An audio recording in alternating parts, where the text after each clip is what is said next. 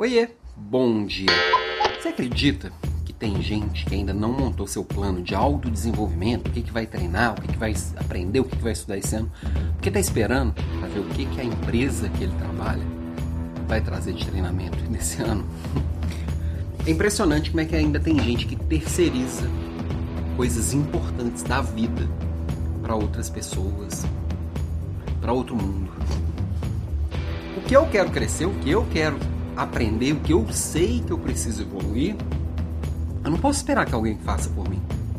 Então eu tenho que buscar dentro daquilo que eu sei que para mim funciona.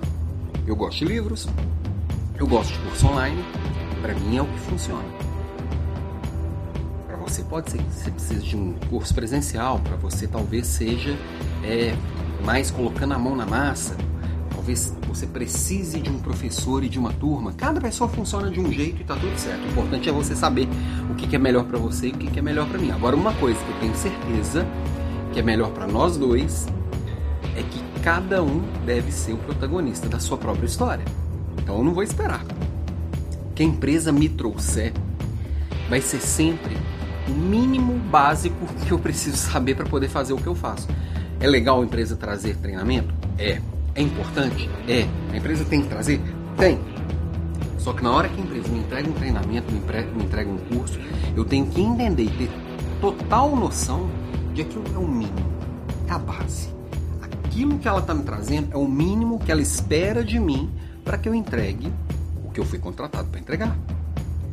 Agora, Alguém é feliz entregando só o mínimo?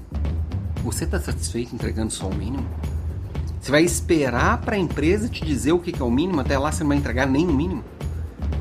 Então, a minha provocação de hoje é dá uma olhada para si mesmo e pensa aí quais são seus pontos fortes e seus pontos a desenvolver e o que dessas coisas você escolhe se desenvolver nesse ano. Tem coisa que vai mudar no meio do caminho, porque o mundo vai mudar no meio do caminho, mas o mais importante é que você seja responsável por isso e você faça as escolhas por si. Não espera as pessoas não, não espera ninguém não. Beijo e até amanhã.